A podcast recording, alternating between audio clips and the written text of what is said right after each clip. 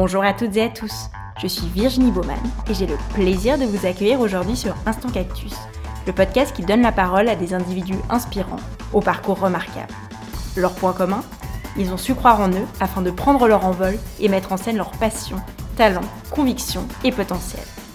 Au-delà d'une simple valorisation de ces vécus passionnants, Instant Cactus se veut aussi une exploration des réflexions et questionnements qui ont jalonné leur chemin.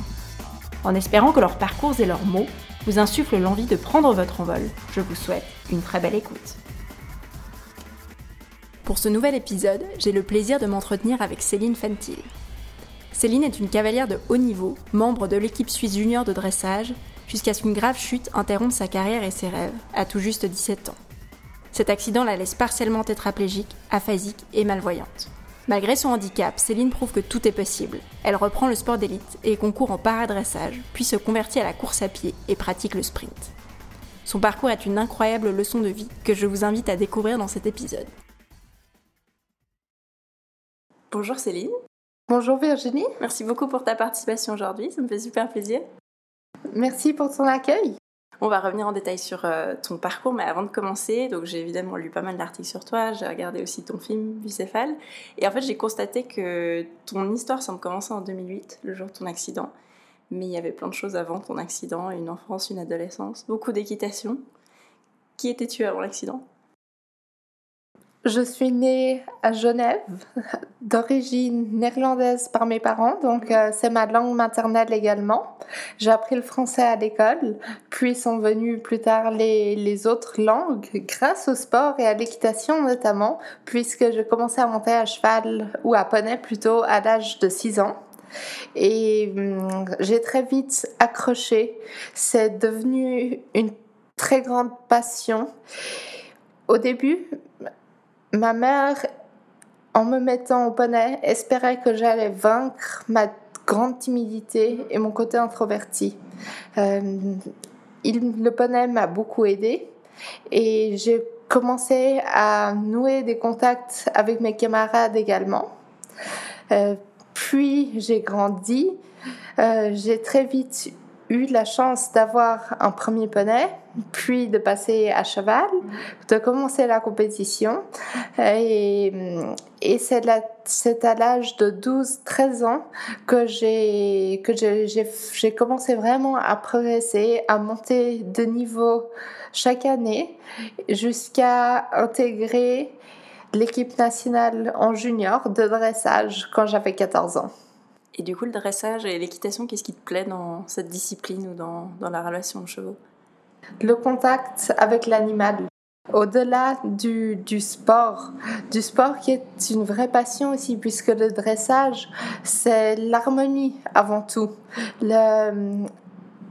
L'exactitude, la beauté des gestes. C'est comme de la danse classique, mais avec le cheval. Donc ça rajoute euh, une dimension supplémentaire. Et dans la relation, on trouve un vrai mystère. Mais peut-être pour parler de ma personne avant mon accident de 2008 qui, qui a bouleversé ma vie, j'étais une adolescente, une fille comme, les autres, sans réaliser ce que la vie était réellement. Je ne savais pas ce qu'elle signifiait, je l'ignorais. J'avais beaucoup de facilité, j'avais des très bonnes notes à l'école, j'avais jamais besoin d'apprendre, j'avais des bons résultats aux compétitions en équitation et finalement, je plaisais aux garçons. Donc c'était c'était les raisons pour lesquelles les autres filles étaient très vite jalouses et c'était ma c'était vraiment ma plus grande difficulté à l'époque. Et en 2008 est venu l'accident, je vais te laisser en parler. Oui, après deux ans en équipe nationale en junior, je, je m'entraînais vraiment pour rejoindre le plus haut niveau. C'est là où je voulais aller. Et je préparais alors mes premiers championnats d'Europe en junior. Et j'étais allée à un stage d'entraînement en Allemagne pour, euh, pour me perfectionner avec mes deux chevaux. Donc euh, mon cheval de l'équipe suisse et un autre cheval plus jeune qui s'appelle Ziz. Et justement, c'est avec celui-là que la chute est arrivée. Lors du premier entraînement de ce stage, euh, à la fin d'une séance qui était par ailleurs excellente, le cheval s'est cabré de manière inattendue et il n'a pas essayé de se rattraper sur ses quatre jambes. Il s'est tout simplement laissé tomber. Et puis, étant bonne cavalière, ce qui était un désavantage malheureusement dans cette situation, je suis restée assise sur son dos et nous sommes retombés ensemble au sol. Directement inconsciente, je ne bougeais plus, je restais couchée par terre, tandis que j'étais plutôt une fille qui n'avait pas vite mal mm et qui se levait d'habitude très très vite. Donc euh, mes, mes, parents ont vu la chute, mon frère aussi, toute la famille était là. Ils pensaient tous que j'allais me relever. Mis à part que le cheval est tombé, c'était pas plus spectaculaire que ça. Je me suis bien pris une demi-tonne de muscles et d'os, donc c'est pas c'est pas rien. Le cheval est tombé sur ma jambe gauche. La jambe est restée intacte, mais c'est la tête qui a reçu le choc. Donc euh, très vite, j'étais emmenée à l'hôpital. Je suis passée au scanner IRM et le diagnostic était sévère, un traumatisme crânien. Et puis, on devait m'opérer, stopper les hémorragies qui étaient dans mon cerveau, libérer la pression du crâne aussi. Et tu es restée dans le coma, je crois, plus en un assez long moment Pendant un mois. On parle donc de, coma réel, natu naturel. Un, stade où on ne sait pas si le patient va se réveiller, ni, ni quand, si ce sera après quelques jours, quelques semaines, quelques mois, années ou jamais. Et quand finalement tu t'es réveillé, qu'est-ce qui s'est passé? Que t'ont dit les médecins? Alors, je me suis pas levée d'un jour à l'autre, comme si son réveil sonne tous les matins, mais ça m'a pris deux mois. Deux mois, euh, deux mois qu'ils étaient complètement confus. D'ailleurs, les médecins l'appellent euh, un état confusionnel. C'était en fait une période de semi-coma ou phase, ou phase de réveil, tout simplement. J'étais pas, pas là, mais certes vivante. J'étais pas présente, je ne m'en souviens pas, et ça, ça en est la preuve que je n'étais pas consciente pour moi. Et euh, pendant cette période, j'étais extrêmement agressive, colérique. Je n'étais pas de cette nature. Ce n'était pas, ce n'était vraiment pas moi. Et à ce moment-là, j'allais aux thérapies de temps à autre même si oh, je ne voulais pas trop y aller, on devait négocier avec moi comme avec un enfant, avec du chocolat. Et puis, en ce qui est des autres gestes, je ne pouvais plus faire grand-chose. Pour vous donner une idée, ma chambre à l'hôpital était composée de matelas au sol et contre les murs. Comme ça, je pouvais me lever en toute sécurité si j'allais retomber. Et encore, c'est un grand mot de parler de se lever, puisque je ne tenais même pas en équilibre assis à ce moment-là. Donc j'avais vraiment tout perdu. J'étais partiellement tétraplégique, malvoyante, même si je ne m'en apercevais pas encore à cette euh, période-là. J'étais vraiment un légume, comme un cas désespéré qui voulait qui voulait plus rien faire non plus, puisque les thérapies n'allaient pas porter ses fruits tant que je n'y participerais pas complètement et que j'y serais pas entièrement dévouée et avec l'objectif de revenir à la vie. Et ce déclic-là, il est arrivé après deux mois donc d'état confusionnel grâce à ma maman. C'est à elle que je dois mon retour à la vie. Elle a décidé de me ramener à la maison pour un week-end. C'est pas beaucoup, bien sûr, mais c'était un grand espoir. Les médecins n'étaient pas tout de suite d'accord. Elle a insisté. Elle leur a dit que si, si ce n'était pas ce week-end, ce serait le prochain. Donc, quand j'étais à la maison, je ressentais la vie. Je voyais mes, mes amis, mes parents qui savaient cuisiner mes plats préférés. Tout se passait presque comme d'habitude, à l'exception près que je dormais au salon, ne pouvant pas prendre les escaliers. Mes chiens étaient là. Mon frère tapait sur l'ordinateur pour communiquer par message, par Facebook à mes amis et je lui disais quoi écrire. Donc tout le monde était là pour moi et m'aidait puisque c'était un retour en enfance et je devais à nouveau grandir mais très vite. Mais surtout, à la fin de ce week-end, j'ai eu la chance de revoir mon cheval. Pas celui avec lequel j'ai eu la chute, mais mon autre cheval, La Fontaine. Et il m'a donné beaucoup d'espoir. Au point que la semaine d'après, j'ai retrouvé la conscience. J'avais un sentiment à nouveau. Euh, je savais qui j'étais. Je, savais qui j'étais sur, euh, sur mes jambes, sur, sur terre, on va dire. Euh, j'avais à nouveau conscience de mes sensations. Et depuis là, j'avais surtout retrouvé la motivation. Et surtout pour ma mère, pour ma famille et pour mon cheval. Donc depuis là, j'ai travaillé dur tous les jours. Je voyais à l'époque un long tunnel noir et sombre qui allait loin. Mais pour moi, chaque progrès, même s'il était petit, puisque pour moi, il pouvait s'agir simplement d'arriver à lever un petit peu une main ou le coude, ce qui n'était pas grand-chose pour les médecins.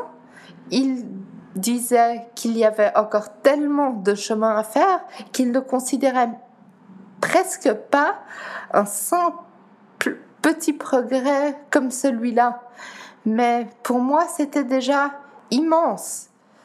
Ce petit progrès, j'allais vraiment m'en servir pour moi comme un tremplin pour aller encore beaucoup plus loin, pour être motivé, pour avoir envie de fournir de plus en plus d'efforts, puisque le chemin était long et allait encore être très très très long, puisque les médecins, à ce moment-là, ils savaient pas encore si j'allais pouvoir remarcher un jour, si j'allais pouvoir parler à nouveau plus ou moins correctement un jour.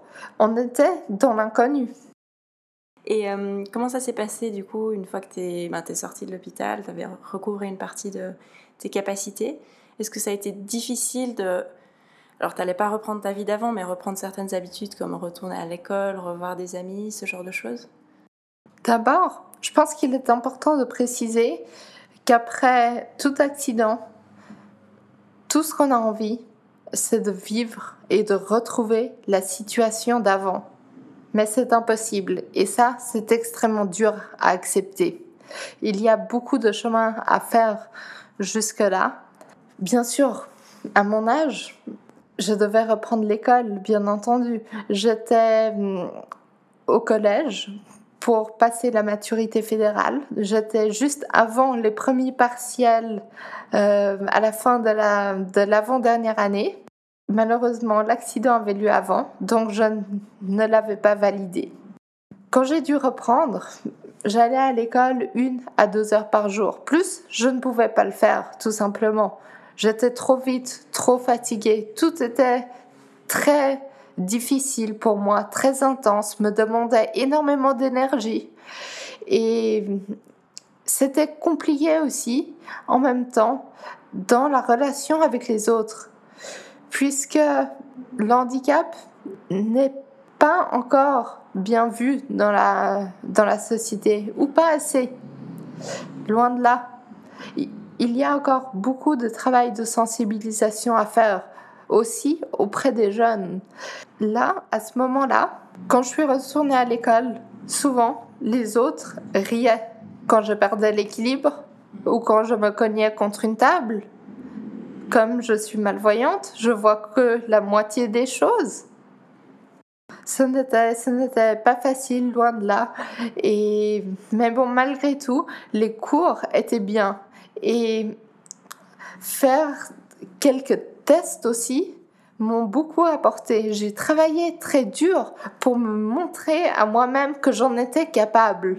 Mais bon, à force, faire une à deux heures de cours par jour, on va pas très loin et c'est pas de cette manière-là qu'on va passer des examens. S'en est suivi la période de dépression. C'est probablement la période la plus difficile que j'ai vécue. Euh, tout simplement parce que quand on est dépressif, on n'a pas le contrôle sur soi-même. Et les autres ne peuvent rien faire non plus. Dans ma situation, c'est allé loin, très loin. Aussi parce que j'avais encore un autre traumatisme d'avant l'accident, un abus sexuel qui est arrivé un mois avant à digérer. Donc c'était très lourd, une chose dans l'autre. Petit à petit, ça, ça a avancé, pas forcément dans le, dans le bon sens, mais je me trouvais dans la période d'acceptation, de confrontation à mes difficultés. Quand j'ai dû sortir de chez moi, être confrontée à la vie de tous les jours, aux autres personnes, j'avais beaucoup de peur, d'angoisse. Et ça, c'était, c'était compliqué à gérer jusqu'à un certain moment où je m'isolais. Et ça, ça n'allait pas beaucoup m'aider, mis à part que ça a rendu mes relations encore plus compliquées et que j'ai été jusqu'à même, euh, même vouloir mettre fin à mes jours. Et heureusement que, que ça n'a pas, ça n'a pas abouti. Je pense qu'on se pose beaucoup de questions sur euh, le pourquoi moi, en fait, pourquoi ça m'arrive à moi, sur le sens de ce que tu vas faire après. Euh, à ce moment-là, c'était une fois que tu t'es remise sur pied et que ça allait déjà mieux, c'était quoi un peu tes perspectives? Tu te disais qu'est-ce que je vais faire après? Qu'est-ce que je vais devenir? Une fois que j'ai réussi à donner du sens à ce qui m'est arrivé, pourquoi moi? Pourquoi ça m'est arrivé à moi? Pour tout, je pense qu'il y, y a une raison même si s'il faut laisser la place au destin.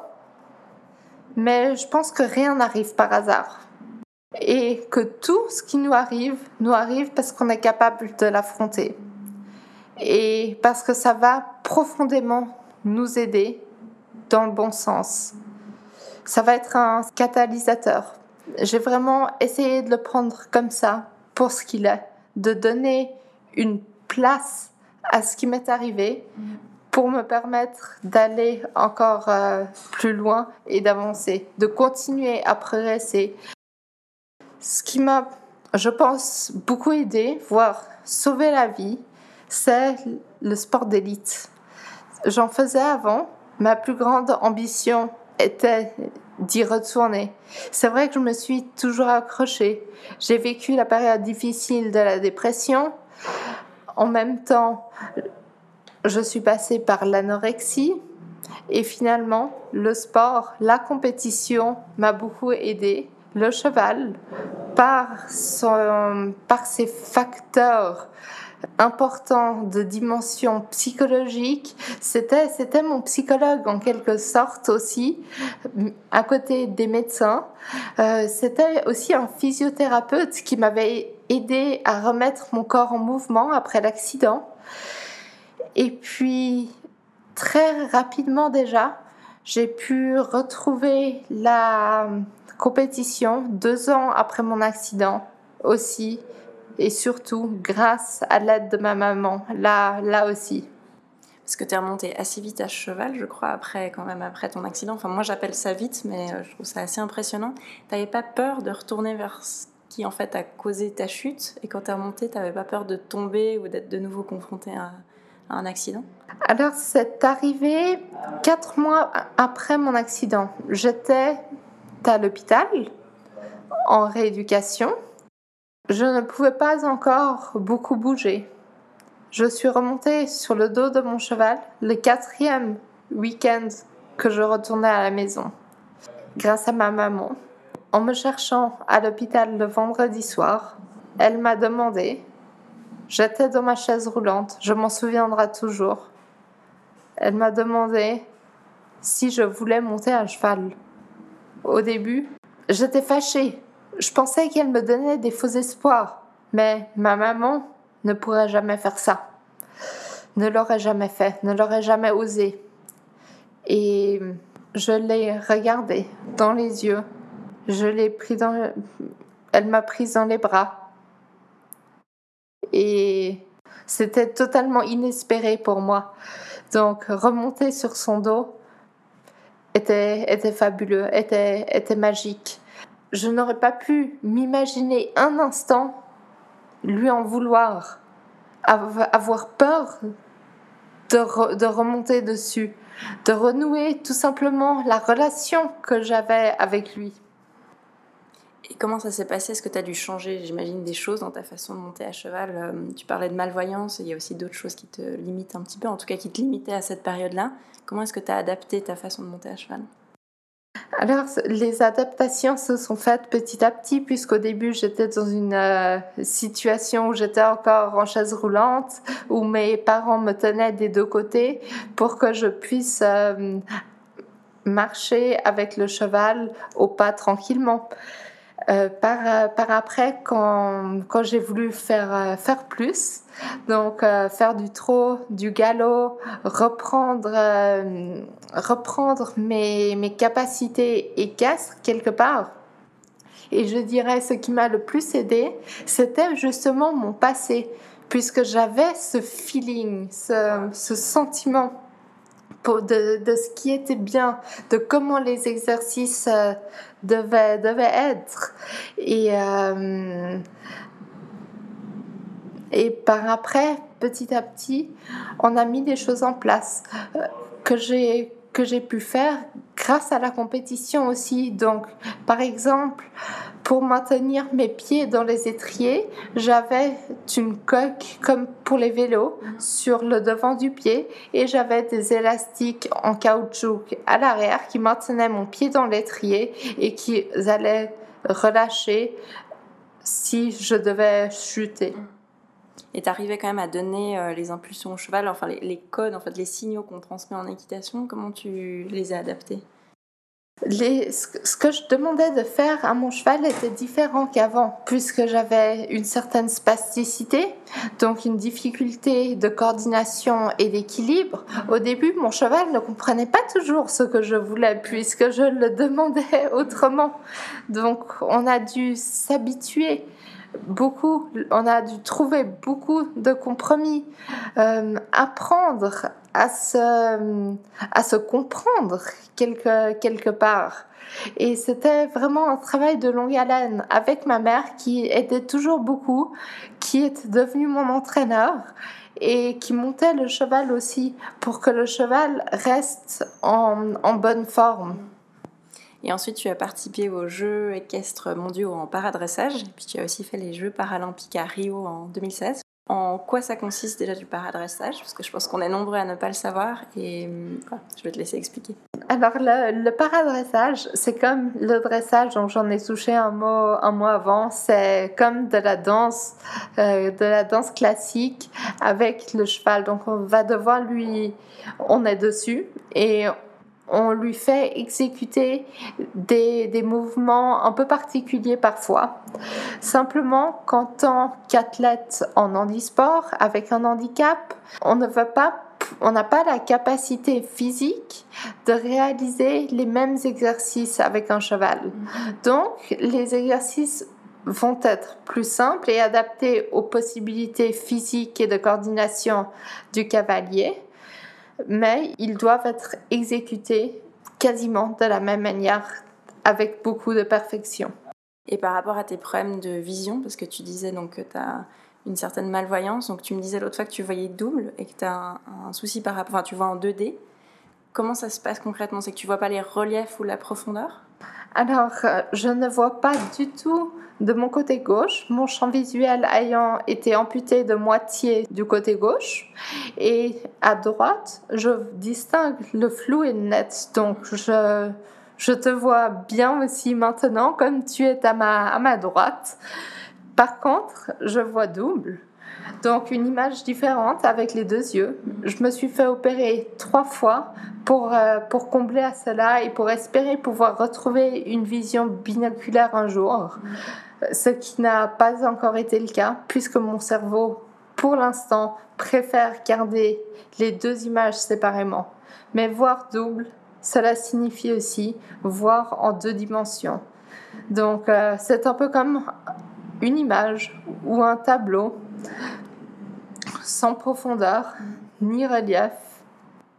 Et ça, quand tu justement quand tu montes à cheval, t'arrives à appris à le gérer pour euh, anticiper certaines profondeurs de terrain, ce genre de choses? Beaucoup de choses se sont passées grâce aux sensations, à la sensation. Euh, vraiment, je savais de quelle grandeur un cercle devait être, puisque je le ressentais s'il allait être trop grand ou trop petit, s'il allait être ovale. Je savais le faire depuis avant mon accident. C'est pour ça que je disais que mes expériences passées allaient être un, être un grand allié. Mais pour les compétitions qui doivent être exécutées enfin, où les mouvements devraient, devraient, doivent être exécutés à des endroits précis, j'avais le droit à l'utilisation d'un guide qui m'indiquait où je me situais dans le paddock. D'accord. Et en 2016, donc, tu as participé aux Jeux paralympiques. Donc, tu réalisais d'une nouvelle façon ton rêve d'enfant, qui était de participer aux Jeux. Ça devait être incroyable ce jour-là, non, quand tu t'es retrouvé à Rio? Ça, ça l'était, c'est pour moi inexplicable, difficile à mettre des mots, des mots dessus, même si je devais rester dans l'instant présent puisque je, je devais performer à ce, moment-là, le jour J, et il n'y avait pas d'autre option. Donc la performance, c'était là, c'était ça avant tout. Mais j'ai essayé au maximum d'être une éponge d'assimiler le plus d'informations possible et d'apprendre, puisque c'était pour moi comme un premier pas qui allait me mener encore beaucoup, beaucoup plus loin. Et après ma compétition, je savais une chose, j'en étais sûre, que Rio n'allait pas être mes derniers jeux. Donc, quoi comment, je ne sais pas. Mais en tout cas, je vise une nouvelle participation. Comment est-ce que du coup tu es passé ensuite à l'athlétisme et plus particulièrement la course à pied? Comment est-ce que tu as fait cette transition? Oui, c'est vrai qu'on ne s'y attend pas puisque euh, c'est une reconversion un peu comme un avocat qui décide de devenir médecin. Donc, euh, beaucoup de personnes n'ont pas, pas tout saisi immédiatement. Sauf que euh, il est nécessaire de préciser que j'ai commencé à courir juste après les Jeux paralympiques de Rio, à mon retour, puisque j'étais devenue la marraine d'un défi de décrochant la Lune un projet qui visait à atteindre la distance Terre-Lune, ou en tout cas le maximum, avec un groupe de personnes, dont moi. Et j'étais engagée à faire 300 km en un mois. Donc j'en ai fait 250 à vélo avec mon tricycle qui, qui, qui ne pouvait même pas changer de vitesse à l'époque, que j'avais ramené des Pays-Bas, mon pays d'origine, c'était une bonne raison d'apprendre à courir, puisque je n'en avais jamais eu le besoin avant. Je ne l'avais évidemment pas réappris depuis mon accident. Avant, courir, j'avais déjà mis, comme beaucoup de jeunes filles de mon âge, une paire de baskets au pied, sauf que je faisais 500 mètres. J'étais asthmatique, j'étais essoufflée, je n'arrivais plus à bien respirer. Je n'avais plus envie de continuer. J'arrêtais et j'abandonnais. Donc, je n'ai jamais avancé. J'ai attendu d'avoir un handicap pour le faire. Petit à petit, j'ai fait des distances d'abord de quelques dizaines de mètres, puis quelques centaines, puis un kilomètre, puis deux, ainsi de suite. Tu parlais avant de spasticité, j'ai découvert l'autre fois, tu m'as expliqué en quoi ça consistait. Est-ce que tu peux peut-être réexpliquer en quoi ça consistait, en quoi ça, des fois, te, ça limite un petit peu sur euh, certains aspects de la course? J'ai des difficultés d'équilibre et de coordination et en plus cette spasticité, c'est des mouvements involontaires que je contrôle pas. Donc par exemple, si mon genou ou mon pied ne veut pas se lever du sol, ils ne se lèveront pas et resteront immobiles, fixés au sol. Et pour courir, ça va être difficile de le faire. Ça va être très très compliqué. Quand on marche, c'est pas encore très grave. Je perds l'équilibre, c'est tout, ça s'arrête là. Quand je cours, je risque la chute. Et si je cours encore plus vite, ça peut être plus grave. Je l'ai vécu. Mais pour, euh, pour commencer, après ce mois, ou bien en un mois, j'avais l'objectif de faire symboliquement, purement symbolique, les 10 km du Lausanne Marathon. Je m'y suis préparée. Je me disais que ce serait pas mal de le faire en 60 minutes, symboliquement là aussi. Finalement, avec mon guide, nous les avons réalisés en 55 minutes. Je ne savais pas du tout ce que ça voulait dire, ce que cela signifiait, si c'était bien ou pas. Je l'avais simplement fait pour moi. Mais beaucoup de gens, d'amis, de personnes que je, que je connaissais à peine m'en félicitaient parce qu'elles voyaient que j'avais de la peine à me déplacer, que j'avais de la peine à marcher, que je courais avec un guide. Donc elles étaient impressionnées et finir aussi, aussi rapidement était pour elles d'un, d'un, vrai, d'un vrai respect mm-hmm. envers moi. Donc ça m'a motivée. Et finalement, j'avais appris à courir, ce n'était pas pour rien. Alors je me disais, bon, allez, en tant que genevoise, je dois participer au moins une fois dans ma vie à la course de l'escalade. Évidemment. Donc, euh, je m'y suis préparée. J'ai couru à tous les entraînements de la course puisque euh, les, les, membres du Stade Genève qui accompagnent toujours l'un d'entre eux était d'accord de courir avec moi et de faire, faire office de guide. Donc pour ma sécurité, c'était très important. Aux entraînements aussi, comme je ne voyais pas les, les personnes autour de moi et je ne vois pas si la route, euh, si ça monte, ça descend ou s'il y a un trou par exemple. Donc euh, c'était vraiment d'une, d'une, d'une très grande aide. À l'escalade, cerise sur le gâteau je cours en moins de 25 minutes pour les deux tours. Donc, euh, je pouvais même, dès l'année suivante, participer dans les courses escalade élite.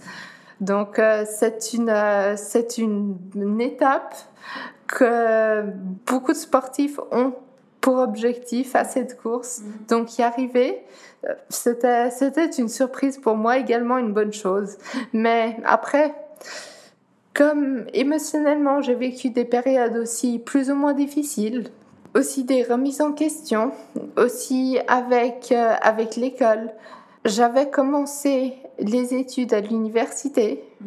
bien entendu sans maturité, on en a parlé avant, mais j'avais négocié cette, euh, cette place, cette possibilité-là qu'on m'a finalement donnée. Donc, euh, J'en suis infiniment reconnaissante et je remercie aussi ici les personnes euh, qui me l'ont qui me l'ont permise. Et après l'escalade, donc tu as décidé, tu t'es dit je vais quand même continuer en élite, enfin c'est devenu un peu un objectif en parallèle à l'équitation? Pas tout de suite. 2017, d'abord c'est l'accident à ma maman. Accident avec le cheval aussi. Elle était à l'hôpital à semi-sédatée pendant trois semaines. Donc c'était long, c'était difficile. J'ai repris la place qu'elle prenait dans ma vie jusque-là.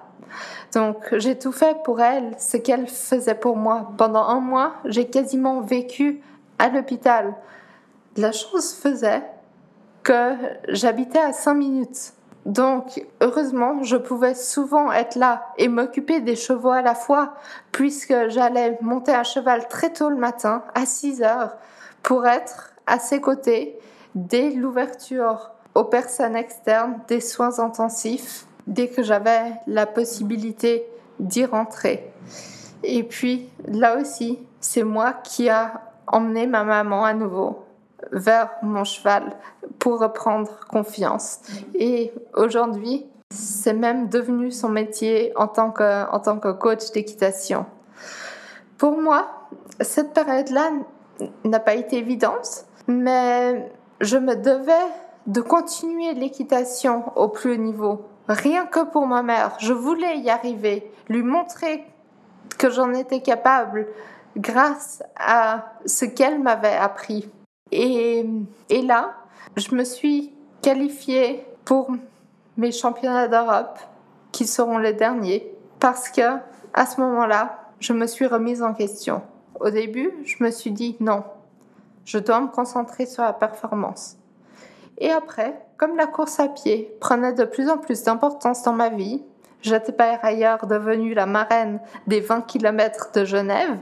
Euh, que tu as couru aussi, je crois. C'est juste. Que j'ai couru mm. pour la première édition. C'était une nouvelle course euh, en 2017. Mais justement, pour pouvoir les courir, après les championnats d'Europe, je me suis donné deux mois où je n'allais plus monter à cheval puisque ma mère pouvait reprendre le relais à ce moment-là.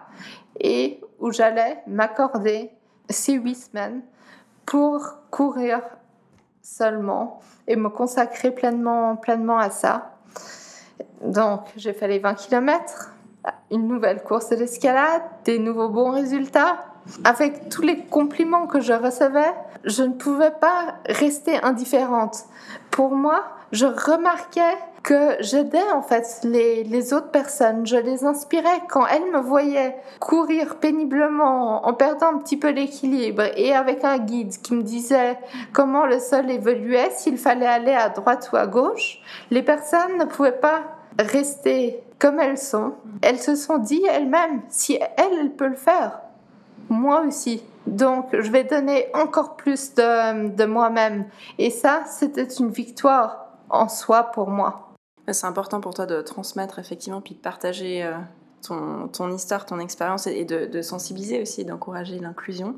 Comment, enfin, je, sais que tu as plein de casquettes, tu, euh, tu es conférencière, tu as notamment fait plusieurs, euh, un ou deux TEDx, tu as écrit un livre aussi, pas à pas. C'est vraiment important pour toi de sensibiliser toucher les gens, les aider. Enfin, c'est vraiment juste aider les, les autres, pouvoir les, les, inspirer, leur transmettre la volonté de travailler dur, la, la, la motivation, l'envie d'atteindre ses objectifs.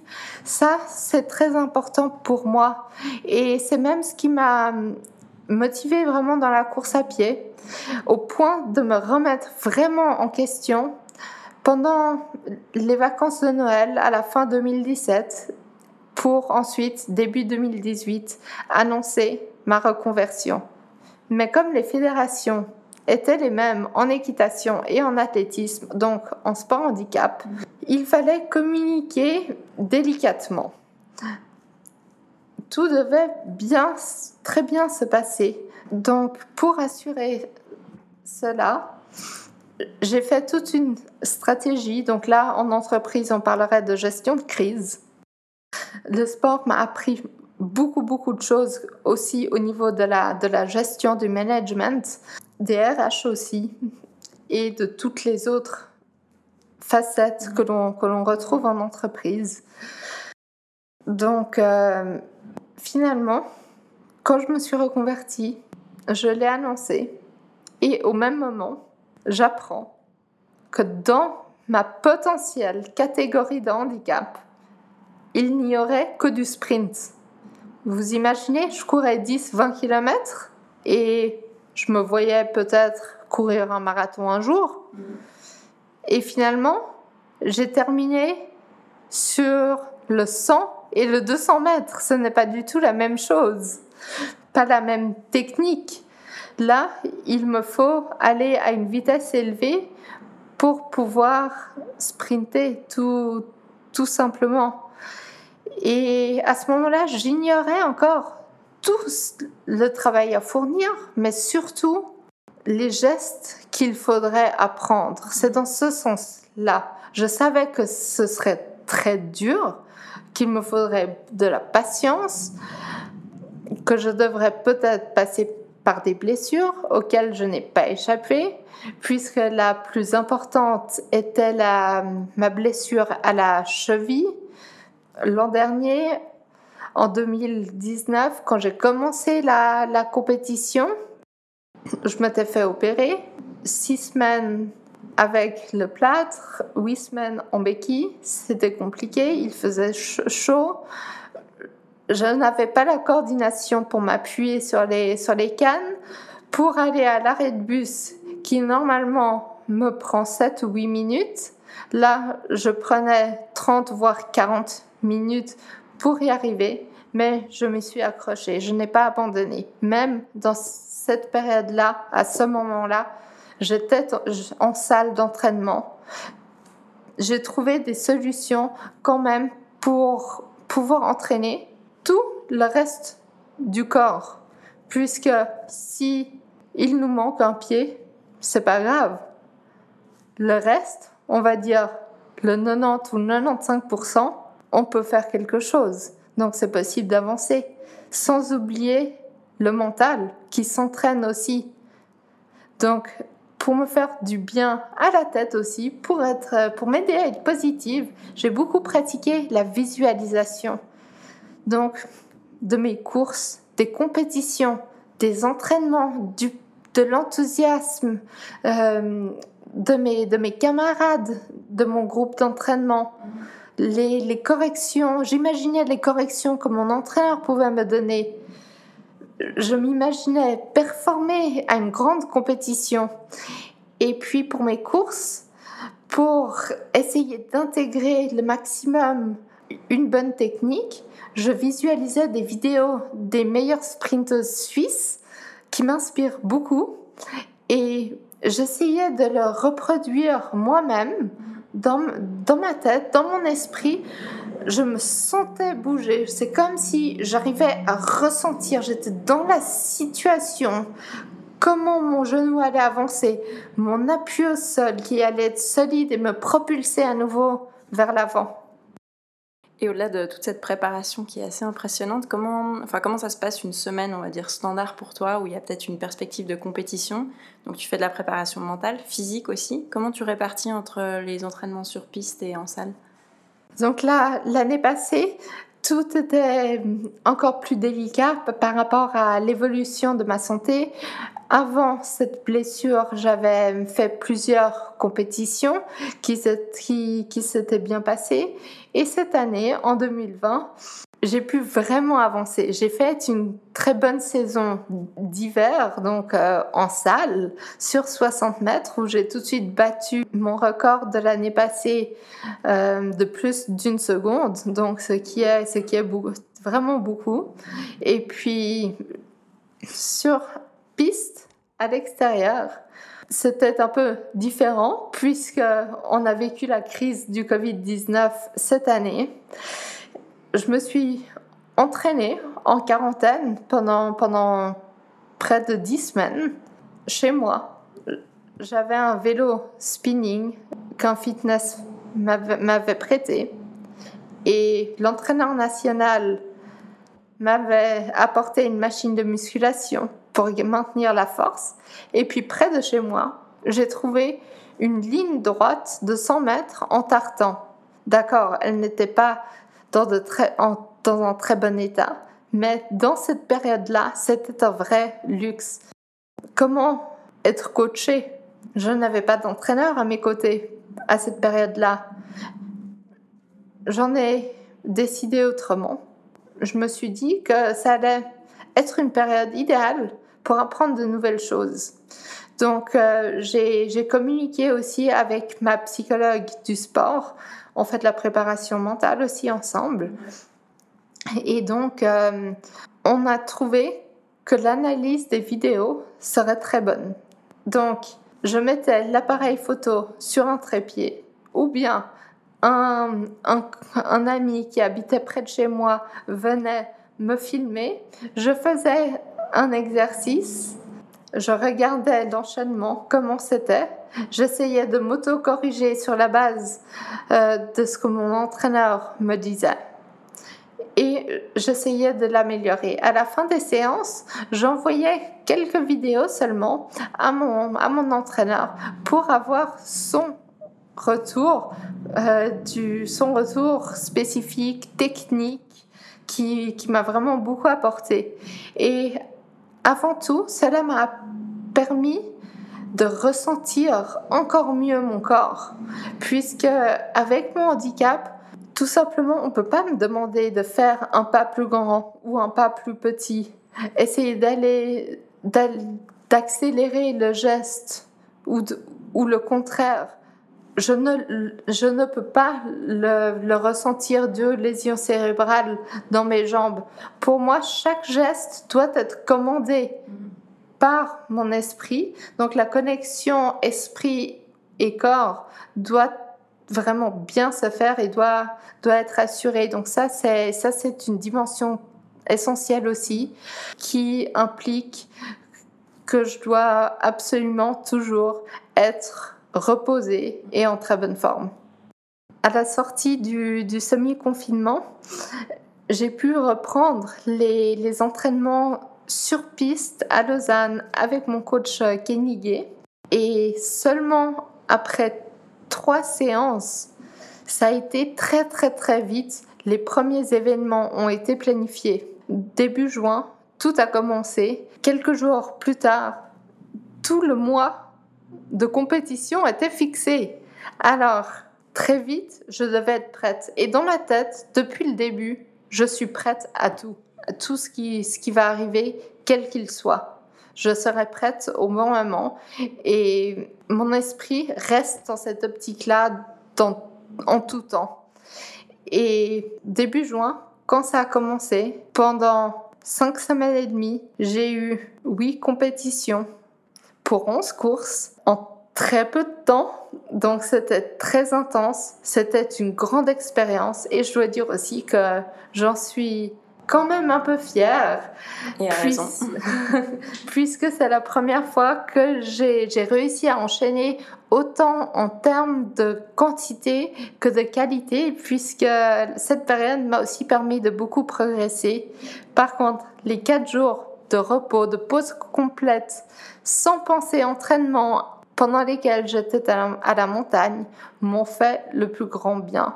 Reprise des entraînements aujourd'hui et bientôt place à la deuxième partie de la saison de compétition, avec pour objectif, bien sûr, la qualification aux Jeux paralympiques de Tokyo 2020, qui auront désormais lieu en 2021. Effectivement.